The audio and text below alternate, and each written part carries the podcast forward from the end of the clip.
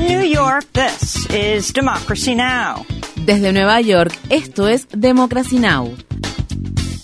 Democracy Now! es un noticiero internacional de radio y televisión que se transmite desde Estados Unidos a través de Internet en democracynow.org.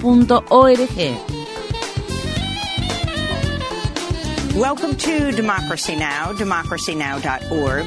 Bienvenidos a Democracy Now! en español democracynow.org barra es, el informativo de Guerra y Paz con Amy Goodman.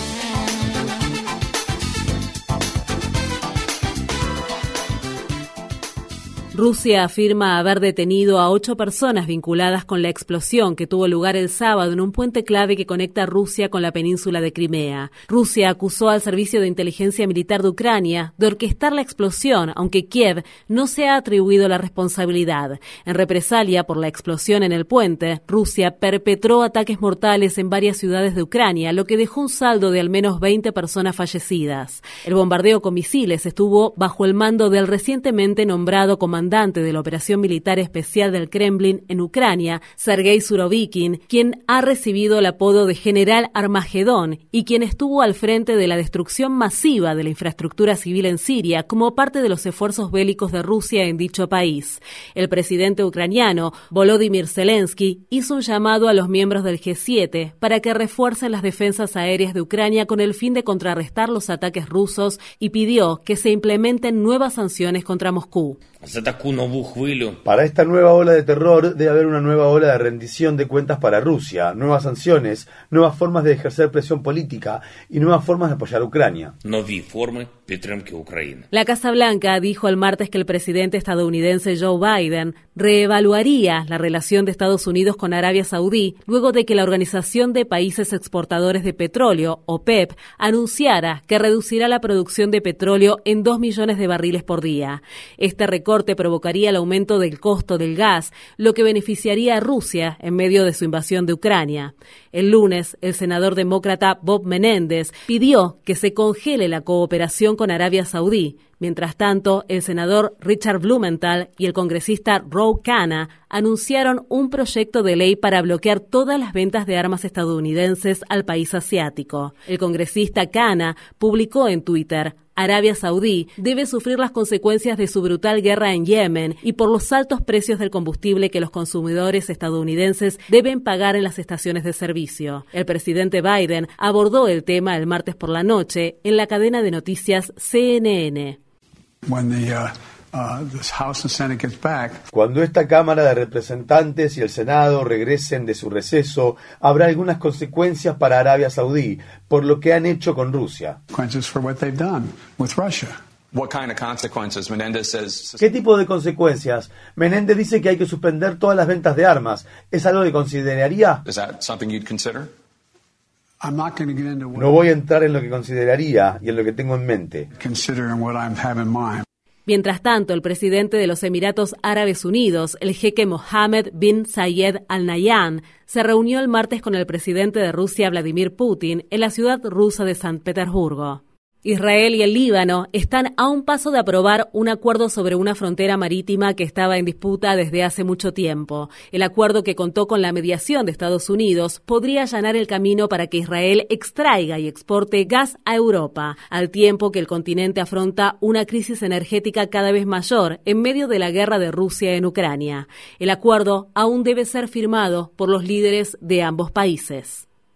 Siguen las protestas antigubernamentales en Irán a cuatro semanas de la muerte de Masa Amini, una mujer kurda de 22 años que murió mientras estaba bajo la custodia de la llamada Policía de la Moral de dicho país. El lunes, los trabajadores del sector petrolero se declararon en huelga en apoyo a las protestas. Mientras tanto, la muerte de Nika Yakarami, de 16 años, ha aumentado la indignación del pueblo. La familia del adolescente sostiene que Yakarami desapareció luego de ser perseguida por las fuerzas de seguridad por quemar su hijab durante durante una protesta y que la encontraron 10 días después en una morgue. Esto se produce al tiempo que organizaciones de defensa de los derechos humanos advierten sobre la represión mortal que se ejerce contra los manifestantes. En la provincia iraní de Kurdistán, una de las organizaciones dice que al menos 32 personas han muerto, otras 1.500 han resultado heridas y miles han sido arrestadas en la región. El presidente de Estados Unidos, Joe Biden, ha pedido la renuncia de los tres asediados concejales de la ciudad de Los Ángeles que fueron grabados haciendo comentarios racistas. El audio se grabó en 2021 y se filtró recientemente a los medios. En el audio se escucha a los concejales Nuri Martínez, Gil Cedilio y Kevin de León haciendo comentarios racistas sobre la población indígena y negra de Los Ángeles. Nuri Martínez, quien en español se refirió al hijo negro de otro concejal como un changuito, palabra que en México hace referencia a un mono pequeño, anunció el martes que se tomaría una licencia de su cargo. El martes, decenas de manifestantes se reunieron frente a la sede de gobierno municipal de Los Ángeles e ingresaron al recinto del Consejo exigiendo las renuncias de los tres concejales. Somos la comunidad más marginada de la ciudad, así que voy a decir todo esto. Desafío a todos los miembros del Consejo Municipal a que aborden el racismo que se ejerce contra las personas negras, y si no lo hacen ustedes, lo haremos nosotros. Tienen dos opciones, estar del lado correcto de la historia o estar del lado equivocado de la historia. Les pido por favor que lo piensen.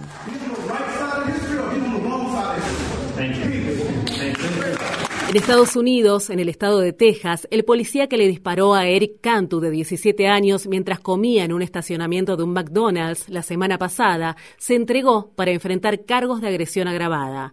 James Brennan abrió fuego contra el adolescente momentos después de abrir la puerta del lado del conductor, a pesar de que Cantu no representaba ningún riesgo y estaba desarmado. Cantu permanece hospitalizado en estado crítico. El arresto de Brennan se produce a los pocos días de ser despedido del departamento de Policía de San Antonio por el tiroteo. En Estados Unidos, un policía de la ciudad tejana de Baytown fue absuelto por el tiroteo que terminó con la vida de Pamela Turner en 2019. Juan de la Cruz fue juzgado por agresión agravada por dispararle cinco veces a Turner, una abuela negra de 44 años, en un complejo de apartamentos cuando intentaba arrestarla en mayo de 2019. La familia de la víctima dice que Turner estaba teniendo una crisis de salud mental y que de la Cruz sabía que había sido diagnosticada con esquizofrenia paranoide. Y De la Cruz vivían en el mismo complejo de apartamentos donde De la Cruz tenía un trabajo adicional como guardia de seguridad. En Estados Unidos, fiscales en la ciudad de Baltimore retiraron los cargos contra Adnan Sayed, afirmando que fue condenado de manera errónea, semanas después de que fuera liberado de prisión y se revocara su condena por asesinato. Sayed pasó 23 años en prisión luego de ser condenado por el asesinato de su exnovia, Min Lee, en 1999. El caso ganó atención nacional en 2014, cuando Sayed se convirtió en el protagonista del popular podcast Serial. En Estados Unidos, los miembros de un jurado del estado de Florida comienzan este miércoles las deliberaciones para determinar el destino del atacante de la masacre de Parkland, Nicholas Cruz, quien mató a 17 personas en la escuela secundaria Marjorie Stoneman Douglas en 2018. Cruz podría ser sentenciado a pena de muerte. Estas fueron las palabras expresadas por el fiscal principal del caso, Michael Satz, el martes durante su alegato final ante el jurado. Cogió el día de San Valentín para perpetrar el ataque mientras la escuela estaba en funcionamiento. Y se podría decir, por la evidencia de su testimonio, que ustedes escucharon mientras estaban aquí, sentados, que este plan tenía un objetivo. Fue calculado, fue intencional y fue una masacre sistemática.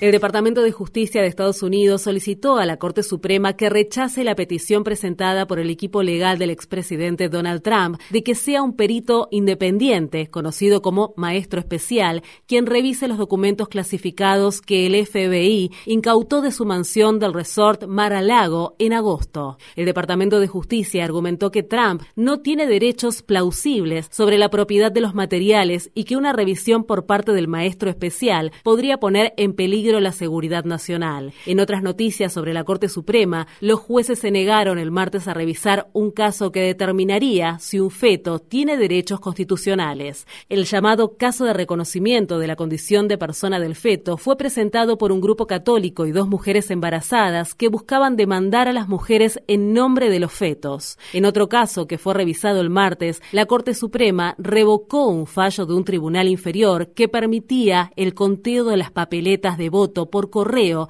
sin fecha en unas elecciones para juez de condado en el estado de Pensilvania. La decisión no revertirá los resultados de las elecciones judiciales de 2021, en las que ganó el demócrata Zachary Cohen, pero podría resultar significativa en futuras impugnaciones legales relacionadas con papeletas de voto por correo sin fecha. El Departamento del Trabajo de Estados Unidos ha propuesto una nueva ley que podría evitar que compañías como Lyft y Uber clasifiquen de manera errónea a sus trabajadores como contratistas independientes para, de esta manera, poder negarles derechos y beneficios esenciales. El Departamento del Trabajo dijo, la clasificación errónea es un problema grave que niega los derechos y las protecciones de los trabajadores codificados en las normas laborales federales, promueve el robo de salarios, permite que ciertos empleadores obtengan una ventaja injusta sobre las empresas que respetan la ley y perjudica la economía en general. Una filtración masiva de más de 4 millones de documentos confidenciales del gobierno mexicano ha revelado que las Fuerzas Armadas de México vendieron granadas de mano y equipamiento táctico a cárteles de la droga. La Secretaría de la Defensa Nacional de México fue el blanco de un grupo de hackers conocidos como Guacamaya. Esta es una de las filtraciones más grandes de la historia de México. Los documentos también revelan que los funcionarios funcionarios mexicanos monitorearon a los periodistas con el software espía israelí Pegasus y evitaron cooperar en la investigación sobre la desaparición de los 43 estudiantes de la Escuela Normal Rural para Maestros de Ayotzinapa. El Ejército Zapatista de Liberación Nacional es también una de las organizaciones de resistencia más vigiladas en México. La actriz británica Angela Lansbury ha muerto a la edad de 96 años. Lansbury es mejor conocida por su papel en la serie de televisión La reportera del crimen y apareció en la película El mensajero del miedo de 1962. Angela Lansbury se consideraba a sí misma una orgullosa socialista y provenía de una familia de políticos. Su abuelo, George Lansbury, fue el líder del Partido Laborista y lideró en 1921 la rebelión conocida como The Popular Rights Rebellion, una protesta contra la desigualdad fiscal en una de las zonas más pobres de Londres. Infórmate bien. Visita nuestra página web democracynow.org/es. Síguenos por las redes sociales de Facebook, Twitter, YouTube y SoundCloud por Democracy Now! es.